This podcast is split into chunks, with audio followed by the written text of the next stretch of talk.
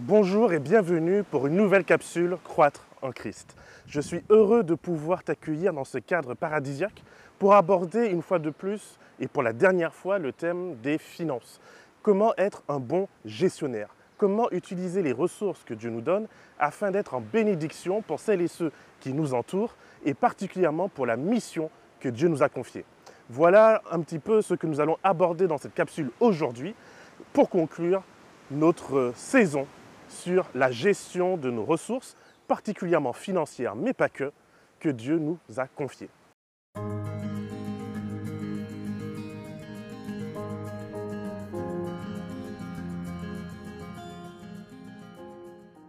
Proverbe 27, versets 23 à 27 nous dit ceci. Connais bien chacune de tes brebis, donne tes soins à tes troupeaux, car la richesse ne dure pas toujours. Une couronne se transmet-elle indéfiniment?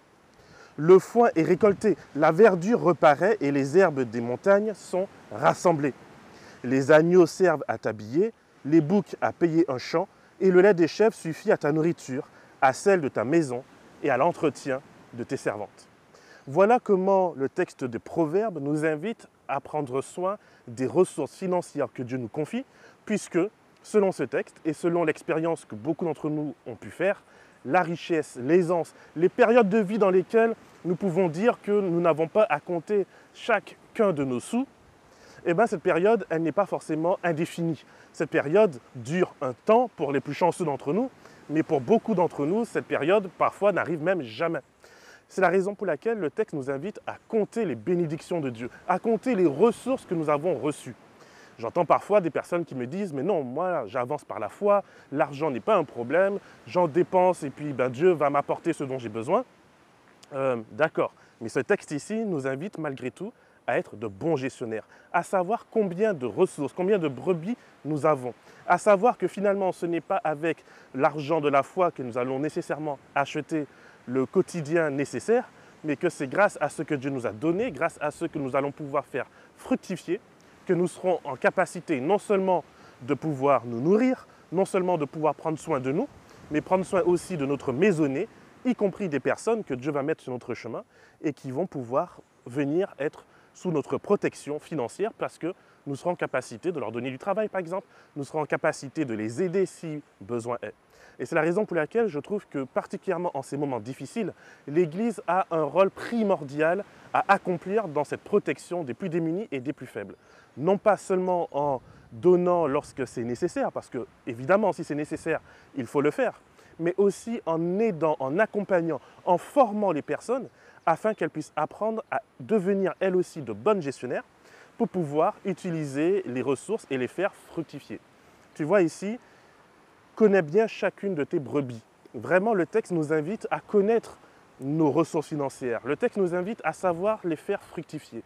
Le texte nous invite à être conscient, à développer un discernement financier nous permettant de pouvoir faire se multiplier ce que Dieu nous donne.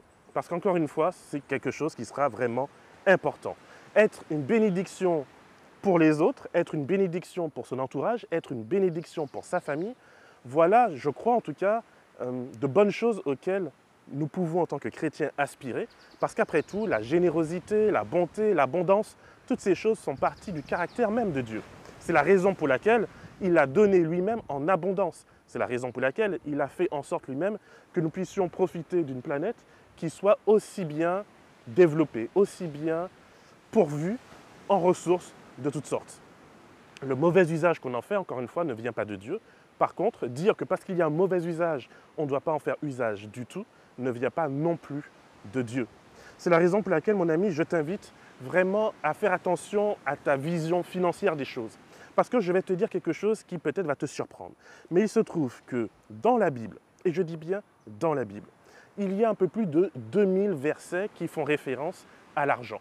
Pour être exact, il y en a 2350 versets. Si je prends le cas de Jésus, Jésus parlera de l'argent, du rapport à l'argent et des finances. Ça sera son deuxième sujet le plus abordé dans ses paraboles, dans son enseignement et dans son parcours de vie. À peu près 15% de tout ce que Jésus dit est consacré à l'argent. 16 de ces 38 paraboles, cela représente à peu près 41% de son enseignement, va être consacré à l'argent. Pour te montrer à quel point c'est un sujet qui est quand même important et sur lequel Dieu nous invite effectivement à trouver cet équilibre entre le fait de savoir gérer, entre le fait d'avoir du discernement financier et de l'autre côté, l'autre piège qui est le fait de tomber dans l'avarice et finalement de vouloir tellement en avoir beaucoup que ça ne sert plus à rien. Ça ne sert ni à nous parce qu'on ne pourra pas l'emporter dans notre tombe et ça ne servira pas aux autres parce qu'au lieu de l'utiliser en bénédiction pour les autres, on aura tellement passé du temps à essayer d'amasser, d'amasser et d'amasser toujours plus que finalement cet argent ne servira à rien ni à personne, si ce n'est peut-être de pouvoir apparaître dans le Forbes 500 des personnes les plus riches. Mais pour Dieu, ça, ce n'est pas quelque chose qui impressionne et cela ne devrait pas non plus nous impressionner. Pour te montrer malgré tout à quel point ce sujet est important, il faut comprendre que c'est le deuxième sujet le plus abordé dans la Bible par Jésus, après la notion du royaume des cieux, qui lui-même est souvent comparé justement à quelque chose de valeur, une perle précieuse par exemple. Et donc Jésus ne va pas hésiter à utiliser et à réutiliser des images et des symboles financiers, y compris pour nous parler du royaume des cieux à venir, quelque chose qui est tellement précieux que nous devrions tous chercher à pouvoir donner tout ce que nous avons pour l'obtenir. Voilà donc que la Bible n'a pas de tabou sur la finance. La Bible n'a pas de tabou et j'espère qu'après ces dix épisodes, ces dix capsules sur la gestion financière, j'espère que c'est vraiment maintenant quelque chose que tu auras intégré dans ta vie, intégré dans ta spiritualité et qu'à partir de maintenant, chaque fois que quelqu'un essaiera de te faire culpabiliser parce que tu cherches à être un bon financier, tu cherches à être un bon gestionnaire, tu cherches à être quelqu'un qui fait fructifier ce que Dieu lui a donné, j'espère qu'à partir de maintenant, tu sauras quoi lui répondre et tu sauras le renvoyer vers des textes bibliques, certains que nous avons pu voir, mais je t'invite à aller voir l'ensemble des textes. Tu peux les retrouver dans une concordance sur Internet par exemple. Tu tapes finance et tu verras que la Bible en parle et en parle sans tabou. Encore une fois, l'invitation biblique est d'être dans un juste milieu, c'est d'être dans quelque chose de sain, et non pas dans quelque chose de malsain. Puisqu'effectivement, nous l'avons vu la dernière capsule, il est très difficile de louer Dieu, il est très difficile d'être un chrétien heureux et épanoui si finalement chaque jour nous manquons le nécessaire basique minimum pour pouvoir vivre correctement. C'est la raison pour laquelle, mon ami, je t'invite vraiment à ne pas avoir peur de ce que Dieu a créé, la richesse, et de savoir l'utiliser non seulement pour ton épanouissement, mais aussi et surtout pour l'épanouissement de ceux qui t'entourent, des personnes que Dieu a mis sous ta responsabilité, et y compris évidemment de pouvoir aider les personnes qui sont sur le chemin de la mission de Dieu pour son Église. La gestion sage de ces ressources est vraiment quelque chose que Dieu demande, est vraiment quelque chose que Dieu approuve, est vraiment quelque chose que Dieu prend plaisir. Regarde ce qui est dit dans Proverbe 21, verset 20. Il y a un trésor précieux et de l'huile dans le domaine du sage. L'homme stupide, par contre, lui, les engloutit. Tu vois, il y a de l'abondance. Encore une fois, il ne s'agit pas de se dire que l'abondance, c'est forcément d'avoir un jet privé. Non, il faut simplement se dire que Dieu, s'il est dans ma vie, s'il transforme mon caractère, s'il transforme ma vie, alors il n'y aura aucun obstacle à ce que je puisse aussi apprendre à transformer ma gestion financière, non pas pour chasser et poursuivre des futilités, mais au contraire pour pouvoir être quelqu'un qui n'a pas peur du lendemain. Être fourmi plutôt que cigale, c'est quelque chose qui est en accord avec les valeurs et les principes bibliques. Voilà encore un autre passage que je peux te recommander. Proverbe 13, verset 22. L'homme de bien transmet à ses petits-enfants un patrimoine. Les ressources du pécheur sont réservées pour le juste. Encore une fois, cette notion que non seulement Dieu nous invite à pouvoir développer des ressources pour nous, mais aussi il faut penser aux générations futures. Et développer des ressources, ça rentre aussi dans la réflexion et dans le domaine de l'écologie. Si j'apprends et si je sais gérer les ressources pour moi, alors je serai en capacité de pouvoir donner à mes enfants le meilleur de ce que je serai en capacité de leur donner. Encore une fois, si on se compare aux personnes qui sont milliardaires, et encore une fois, ne te compare pas à ces personnes, parce que la majorité de leur argent, c'est de l'argent fictif. La majorité des personnes que tu retrouves sur les listes des plus grands milliardaires, leur valeur dépend uniquement de la confiance des marchés, dépend uniquement de la foi que les hommes placent dans l'argent. Alors que le chrétien qui place sa foi en Dieu, lui ne craint pas l'avenir. Parce que quoi qu'il arrive, nous savons que Dieu pourvoira à nos besoins. Mais nous savons que parce que Dieu pourvoit à nos besoins, nous savons aussi que cela ne nous empêche pas de pouvoir utiliser justement cette bonté divine pour pouvoir économiser, pour pouvoir mettre de côté, pour pouvoir penser non seulement à notre futur, mais aussi de penser au futur de nos enfants. Il n'y a pas, encore une fois, de contradiction entre le fait de faire confiance à Dieu et le fait de mettre de côté pour les générations futures, pour des jours plus sombres. Cela fait partie, au contraire, du discernement et de la bonne gestion que Dieu nous demande d'avoir. Et donc, je t'invite encore une fois, non pas à te comparer aux grandes fortunes, à ceux qui ont de l'argent ou qui paraissent avoir de l'argent, mais dont finalement cette fortune, eh ben, elle est très fragile finalement. Il suffit d'une grande crise économique pour que la majorité de ces personnes perdent l'ensemble de leur fortune. Si tu regardes les statistiques ou si tu regardes les listes justement des personnes les plus riches, tantôt c'est l'un, tantôt c'est l'autre, et ainsi de suite. Pourquoi? Parce que cela fluctue en fonction de la valeur que les marchés vont attribuer à leur société. Par contre, l'esprit de gestion, l'esprit d'entreprendre, l'esprit de justement savoir utiliser les ressources au mieux de ses capacités. Voilà de véritables richesses que beaucoup de ces personnes possèdent et que toi aussi tu peux apprendre à posséder. Ce n'est pas quelque chose qui est réservé à certains et que d'autres soient exclus. Aujourd'hui, grâce particulièrement à Internet, tu peux te former, tu peux apprendre, tu peux recevoir cette éducation que peut-être tes parents ne t'ont pas donnée, que l'école ne t'a sûrement pas donnée et que, eh ben, parfois, je sais, ça prend plus de temps, ça a été mon cas. Ça prend plus de temps lorsque tu n'as pas reçu cette éducation à la maison. Ça prend plus de temps lorsque tu n'as pas reçu cette éducation parce que tu as fait une école d'ingénieur, une école de business. Mais ultimement, sache que même si ça prend plus de temps, si tu es décidé à te dire que tu veux apprendre à être un bon gestionnaire, alors rien ne peut t'empêcher aujourd'hui d'en devenir un parce qu'il y a des livres, il y a Internet, il y a des amis que tu peux euh, demander de te conseiller, il y a des pasteurs qui, dans leur préparation au mariage par exemple, normalement abordent la question de la gestion financière et qui peuvent, en tout cas c'est mon cas, te le proposer comme un module individuel uniquement si c'est quelque chose que justement tu as besoin pour ta vie. Alors n'hésite pas, ne reste pas dans ta situation en te disant Ah mais je ne peux pas faire autrement, c'est comme ça et puis c'est pas autrement. Sache que Dieu nous invite à être un bon gestionnaire. Et qu'est-ce que ça veut dire de manière concrète? Ça veut dire que je te recommande d'apprendre à faire un budget budgétiser tes dépenses, budgétiser tes revenus, voir comment tu peux faire la part des choses entre l'un et l'autre pour que tes revenus soient supérieurs à tes dépenses, soit en augmentant tes revenus, soit en diminuant tes dépenses, et dans l'idéal en faisant un peu des deux.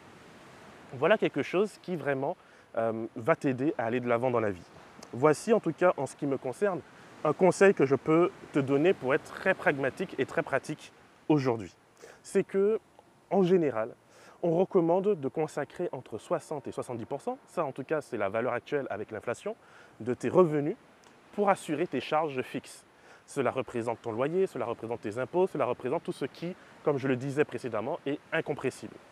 Et puis tu as la possibilité ensuite de consacrer entre 10 et 20% pour pouvoir payer tes charges non fixes.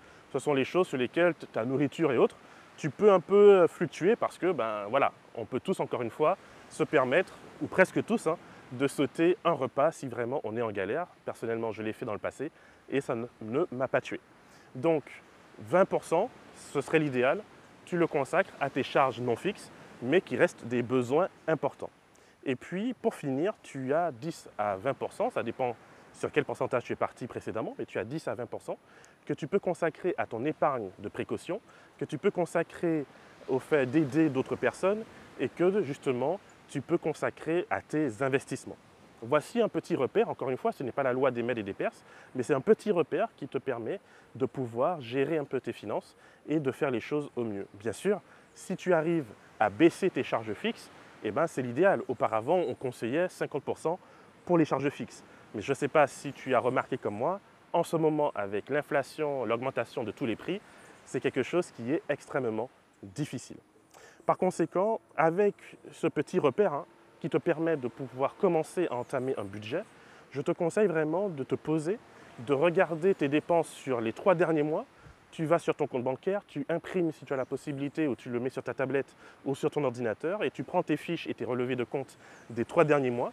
Tu listes l'ensemble de tes dépenses et tu regardes si dans ces dépenses, il n'y a pas des choses que tu peux soit renégocier en n'hésitant pas à appeler tes fournisseurs pour pouvoir renégocier tes contrats, soit à tout simplement supprimer parce que peut-être tu n'as pas besoin forcément de choses qui soient redondantes. Je prends un simple exemple. Par exemple, aujourd'hui, avec les Internet sur le téléphone, tu as des forfaits qui te donnent accès à 200 euh, gigas, par exemple, d'Internet par mois. Et 200 gigas d'Internet par mois, ça suffit à la majorité des personnes. Donc peut-être tu n'as pas besoin d'avoir en plus de ça un Internet fixe à la maison, surtout si tu es un étudiant et que du coup, ben, voilà, ton petit studio ou ta chambre du Crous, tu n'as pas forcément besoin d'avoir Internet et de payer pour Internet, même s'il me semble que pour le Crous, c'est en général gratuit. Mais tout ça pour te dire qu'il y a des manières de pouvoir économiser, de pouvoir développer un discernement qui va t'aider justement à pouvoir voir où tu peux réduire tes dépenses. C'est généralement le meilleur moyen pour pouvoir améliorer son budget, c'est de réduire ses dépenses. Maintenant, évidemment, parfois, réduire ses dépenses, ça ne suffit pas. Et c'est là où on passe à la deuxième étape qui est de voir comment tu peux utiliser tes dons, tes talents, ta passion, toutes ces choses sur lesquelles tu as toujours consacré du temps, sur lesquelles tu es devenu plutôt bon et que tu pourrais peut-être monétiser, particulièrement encore une fois aujourd'hui grâce à Internet. Il est devenu de plus en plus facile de monétiser des dons, des talents, des passions que tu peux avoir et qui te permettront de pouvoir développer un revenu complémentaire. Sache que, encore une fois, dans la pensée biblique, la diversification, c'est quelque chose qui est extrêmement important. Pour paraphraser, on dirait qu'il faut y avoir plusieurs cordes à son arc. C'est exactement le même principe. Si aujourd'hui, en 2023, particulièrement si tu es jeune, tu penses que tu vas pouvoir potentiellement faire comme tes grands-parents et travailler au même endroit 40 ans et avoir la garantie d'une retraite, mon ami, comment te dire? Tu risques d'avoir des lendemains qui déchantent. Par conséquent, je t'invite dès aujourd'hui, dans tout ce que tu fais, à vraiment développer cette vision de comment tu peux diversifier. Je te prends un exemple personnel. Oui, c'est vrai, j'ai fait des études pour euh, avoir un diplôme en informatique, j'ai fait des études pour avoir un diplôme de théologie, mais j'ai aussi fait des formations pour, par exemple, être aide-soignant. Par conséquent, je peux diversifier, si demain il y a des problèmes, je peux diversifier mes sources de revenus. Et en plus de cela, dès aujourd'hui, si jamais tu trouves quelque chose qui ne te demande pas beaucoup de temps et qui est une passion pour toi, et que tu peux l'intégrer dans ton emploi du temps, alors je te conseille de pouvoir y jeter un coup d'œil. Après tout, bah, tu perds rien puisque à la base, c'est censé être déjà une passion. Ce qui veut dire que euh, tu perds rien d'essayer de le monétiser. Voilà en tout cas les deux leviers sur lesquels tu peux agir. L'un, c'est réduire tes dépenses. L'autre, c'est pouvoir augmenter tes revenus afin de justement pouvoir développer un confort financier qui te permettra non pas encore une fois d'envier les jets privés, d'envier les hôtels 5 étoiles, mais de pouvoir simplement vivre une vie paisible, une vie dans laquelle tu es serein, parce que tu sais que tes lendemains, eh ben, ils sont assurés par ton discernement. Et si jamais il t'arrive un coup dur et que bah, tu n'as pas prévu, tu n'as pas anticipé, c'est à ce moment-là que tu sais que quoi qu'il arrive, tu ne continues pas, et tu ne vas pas commencer en tout cas à paniquer, parce que tu te reposes entièrement en Dieu au moment où tu faisais ton épargne, et tu continues à te reposer en Dieu, même si demain tu as un coup dur. Mais en parlant de coup dur justement, dans cette notion de budget que je t'invite à constituer, tu as également cette notion, j'en ai mentionné, d'épargne de précaution. Qu'est-ce qu'une épargne de précaution? L'épargne de précaution, dans l'idée en tout cas, c'est d'essayer de mettre de côté, autant que faire se peut, au minimum trois mois de salaire d'avance. Ça veut dire que tu regardes le salaire que tu perçois aujourd'hui et tu mets l'équivalent de trois mois de ce salaire de côté sur un compte d'épargne. Si tu as des revenus moyens, modestes, je te conseille d'ouvrir un LEP, un livret d'épargne populaire. C'est à ma connaissance aujourd'hui le seul produit financier garanti par l'État qui te permettra de pouvoir réduire l'impact de l'inflation le plus possible. Par conséquent, si tu arrives à mettre trois mois de salaire d'avance sur ton LEP, sur ton LEP, tu pourras euh, te sécuriser ton avenir parce que si tu perds ton salaire, si tu perds ton emploi, tu as trois mois pour en retrouver un nouveau. Tu as trois mois durant lesquels tu peux continuer à assurer les dépenses de ton foyer parce que pendant trois mois minimum, tu sais que tu as les moyens de pouvoir assurer tes dépenses sans nécessairement entrer en mode panique et pouvoir tout euh, réduire, immédiatement en tout cas. Alors bien sûr, tu vas me dire, mais à la fin du mois, je suis en découvert, comment tu me demandes de mettre trois mois de salaire à l'avance? Eh bien mon ami, c'est là où malheureusement la notion de sacrifice intervient. Tu n'auras rien dans ce monde-ci qui en veille la peine, à moins de jouer au loto, tu n'auras rien dans ce monde-ci qui en vaille la peine, à moins d'un moment donné accepter de faire des sacrifices. Et faire des sacrifices, eh ben, c'est quelque chose par lequel on doit tous passer. Je suis aujourd'hui effectivement à la Martinique pour voir ma famille, présenter ma petite fille, mais ça fait huit ans que j'ai fait le sacrifice de ne pas me déplacer, de ne pas payer de billets parce que ça coûte extrêmement cher. Et pendant ces huit années, ça a été une occasion de pouvoir justement mettre de côté, économiser cet argent que j'aurais utilisé pour pouvoir voyager, parce que je ne suis pas venu en Martinique, mais je n'ai pas non plus énormément voyagé, parce que c'était le sacrifice que j'étais prêt à faire. On a tous à un moment donné un choix dans la vie.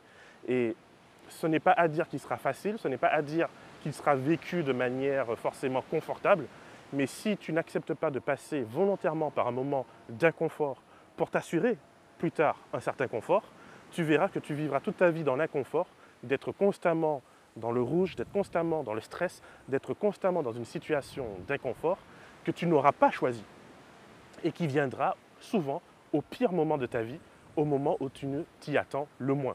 Puisqu'après tout, c'est là ce qu'on appelle une tuile, ça arrive toujours au moment où tu t'attends le moins. Et statistiquement, la majorité des personnes qui entrent en dette, dans des grosses dettes, ce sont des personnes justement qui n'ont pas d'épargne de précaution et qui, lorsque la voiture tombe en panne, lorsque le frigo tombe en panne, lorsque on est licencié et qu'il y a parfois des délais avant de commencer à percevoir ses indemnités, eh ben, c'est à ce moment-là qu'on fait des prêts. On prête à la famille, on prête aux amis, on prête à la banque, on utilise son découvert pour pouvoir financer ce qu'on ne peut plus financer. Et c'est souvent à ce moment-là qu'on entre dans une spirale euh, destructrice où on s'endette encore et toujours plus. Alors encore une fois, mon ami, je t'invite vraiment à considérer ces choses que je te donne parce que ce que je souhaite pour toi, c'est que tu vives non pas en étant forcément dans la surabondance, parce que la surabondance en tant que fait en soi, pour moi, n'a pas de sens, mais que tu sois suffisamment serein financièrement pour pouvoir justement te consacrer entièrement aux autres choses que Dieu assure ta route. C'est le fait de pouvoir confortablement aider ton prochain, c'est le fait de pouvoir confortablement prendre soin de ta famille. Un couple, une famille qui parvient à donner à ses enfants une sécurité financière, de pouvoir leur permettre de faire les études, de pouvoir leur permettre de se débrouiller dans la vie en ayant quelque chose pour commencer la vie, eh bien, ça leur donnera un avantage que d'autres malheureusement n'auront pas. Et ça, encore une fois, c'est une décision que tu peux commencer à faire aujourd'hui. Pour prendre encore une fois un exemple personnel, très concret, au moment même, ça l'a fait maintenant cinq mois que ma petite fille est née, eh ben, elle a déjà son compte bancaire sur lequel, avec son livret A, même si pour l'instant on ne peut mettre que 10 euros par mois, imagine 10 euros par mois jusqu'à ses 18 ans, ce sera toujours quelque chose que si jamais il n'y avait rien mis de côté jusqu'à ses 18 ans. Donc même avec 10 euros par mois, parce que, encore une fois, je ne gagne pas un salaire de millionnaire, mais même avec 10 euros par mois que tu mets sur un compte pour ton enfant au moment de sa naissance, ça lui fera toujours quelque chose qu'il pourra utiliser lorsqu'il sera majeur, adulte, ne serait-ce que par exemple pour pouvoir payer la caution de son appartement étudiant. Donc cette sécurité que tu peux planifier pour ton enfant dès sa naissance est quelque chose qui sera toujours agréable, appréciable et qui fera partie de son confort de vie, qui lui permettra demain de pouvoir entamer son existence d'adulte, de majeur, dans de meilleures conditions que quelqu'un d'autre. Tu vois comment parfois même avec des choses très simples, même avec des choses pas très onéreuses, enfin 10 euros par mois, je suis assez certain que tu payes des tickets de cinéma parfois ou des restaurants qui coûtent bien plus que cela. Donc encore une fois, oui, c'est peut-être un sacrifice de se dire je n'irai pas au restaurant aussi souvent que j'avais prévu, je n'irai pas au cinéma aussi souvent que je voudrais, je ne ferai pas ceci, je ne ferai pas cela. Mais qu'est-ce qui dans ta vie tu peux mettre de côté pour pouvoir justement mettre de l'argent pour tes enfants, pour toi-même, pour quelqu'un de proche, pour quelqu'un en difficulté, et qu'à un moment donné, tu puisses dire, eh ben voilà, écoute, je sais que tu es en galère, Dieu me permet de t'apporter euh, cette plus-value. Voilà, ce sont quelques conseils en tout cas que je te propose euh, de pouvoir mettre en pratique dans ta vie si tu le souhaites. Encore une fois, mes vidéos, mes capsules euh, ne sont que des conseils, ne sont que des témoignages que tu peux ou pas évidemment appliquer ou ne pas appliquer. Je te donne simplement quelques conseils qui personnellement m'ont aidé à passer d'une vie de stress constant au niveau financier à une vie qui n'est certes pas celle d'Elon Musk, qui n'est certes pas celle euh, des Kardashians, mais qui est une vie dans laquelle je peux être dans une certaine sérénité, parce que je sais que quoi qu'il arrive demain, Dieu me permet déjà aujourd'hui de pouvoir anticiper un minimum les galères, les temps difficiles et les choses compliquées. Parce qu'ultimement, la confiance en Dieu n'est pas quelque chose qui est magique. La confiance en Dieu est quelque chose qui se travaille. La confiance en Dieu est quelque chose dont on prend soin. C'est une relation. Et toute relation demande justement qu'il y ait un investissement réciproque des deux côtés de la relation. Dieu, on le sait, il a déjà tout investi. Il a déjà tout donné. Il nous demande simplement en retour de pouvoir nous aussi exercer un discernement nous permettant de ne pas être quelqu'un constamment dans la difficulté, constamment en ayant besoin d'un miracle, simplement parce que nous avons mis de côté le discernement financier, émotionnel, spirituel, intellectuel, au profit d'une approche magico-religieuse de la religion et de la foi. C'est la raison pour laquelle je t'invite à être un Joseph, je t'invite à être un Moïse, je t'invite à être un David, je t'invite à être un Gédéon, je t'invite à être une personne qui utilise les ressources que Dieu lui a données de manière proactive. Et tu verras que cela t'aidera à être une personne davantage en confiance avec toi-même, mais aussi davantage en confiance avec Dieu. Mon ami, la confiance est quelque chose qui est primordial. C'est quelque chose qui nous apporte une vision pour l'avenir, une vision pour le présent, et qui nous évite de nous laisser piéger par des choses qui ne nous aident pas et qui au contraire nous pénalisent. Voilà en tout cas, bonjour. Voilà en tout cas quelque chose que je t'invite à mettre en pratique dans ta vie. Et si tu le souhaites, à pouvoir me contacter en privé. Si tu veux avoir d'autres conseils, je t'invite à contacter le pasteur de ton église. Je t'invite à contacter des personnes de ton environnement qui sont fiables, à éviter les promesses d'argent rapide parce que mis à part quelques chanceux, pour la majorité d'entre nous, c'est le meilleur moyen de perdre tout son argent, de diversifier, d'apprendre et de s'éduquer financièrement pour pouvoir être non seulement des chrétiens actifs et riches dans la foi, mais être aussi des chrétiens actifs et riches dans ce monde présent, afin de pouvoir avoir une influence auprès de nos semblables et de pouvoir leur apporter un évangile qui soit une bonne nouvelle sur tous les domaines de leur vie, y compris dans le domaine financier. Après tout, Dieu nous invite à être prudents comme des serpents et sages comme des colombes. Voici le conseil que je te propose de mettre en pratique dans ta vie, en plus de tous les autres que j'ai pu te donner, et surtout dans ces moments difficiles. Et on sait qu'ils deviendront encore plus difficiles et encore plus si tu es un chrétien observateur du sabbat. On sait que les choses financièrement deviendront encore plus difficiles. Développer un esprit d'entrepreneur, développer un esprit et un discernement financier, mon ami, c'est quelque chose qui te sauvera la vie dans cette période de fin des temps et qui te permettra d'être en bénédiction non seulement pour toi-même et ta famille, mais aussi pour la communauté de l'Église et pour toutes celles et ceux qui seront délaissés, qui seront opprimés, qui seront maltraités par le système dans lequel nous vivons aujourd'hui. Voilà en tout cas tout ce que je peux te recommander. Je te souhaite de pouvoir passer les meilleurs moments possibles au niveau de tes finances, mais n'oublie pas que la gestion chrétienne de la vie, c'est aussi une gestion dans l'ensemble du spectre de la personne qui inclut la gestion de ton temps, qui inclut la gestion de tes ressources, qui inclut ton rapport à la nature, ton rapport au repos, ton rapport à tout ce que Dieu nous a donné comme bénédiction sur tous les plans de manière holistique qui soit. Je t'invite simplement, quoi que tu fasses, à faire confiance à Dieu. Même si après cette capsule, tu te dis, mais voilà, je suis parti du mauvais pied, ça fait déjà 20 ans, 30 ans, 40 ans. Mon ami, il n'est jamais, jamais trop tard tant que tu as de la vie en toi. Il n'est jamais trop tard pour rectifier le tir. Il n'est jamais trop tard pour se former. il n'est jamais trop tard pour pouvoir prendre un nouveau départ. Tu serais étonné par le nombre de personnes qui ont vécu une nouvelle naissance, y compris au niveau de leur gestion chrétienne de leur vie, et qui aujourd'hui sont beaucoup plus avancées qu'elles ne l'étaient lorsqu'elles ont commencé. Alors, même si tu as 80 ans, même si tu as 90 ans, il n'est jamais trop tard pour bien faire. Et je t'invite non seulement à bien faire pour toi, mais à transmettre cela aux générations futures, que ce soit à tes enfants, à tes petits-enfants, que ce soit aux enfants de l'Église, que ce soit aux personnes que tu rencontres, parce que plus que jamais, il nous faut qu'en tant que chrétiens, nous ayons les pieds solidement ancrés sur cette terre ferme, même si nous continuons à avoir le cœur et notre esprit fermement ancrés dans le ciel. Je te souhaite une belle semaine, je te souhaite une bonne journée. Je te donne rendez-vous dans quelques sabbats. Nous allons faire une petite pause d'à peu près 2-3 sabbats. Et je te donne donc rendez-vous pour une nouvelle saison qui portera sur le message des trois anges, qui portera sur l'Apocalypse. Et j'ai vraiment hâte de pouvoir vivre cette nouvelle saison avec toi. Alors je te dis à très bientôt et que le Seigneur te garde et te bénisse et fasse de toi une source de bénédiction pour l'éternité.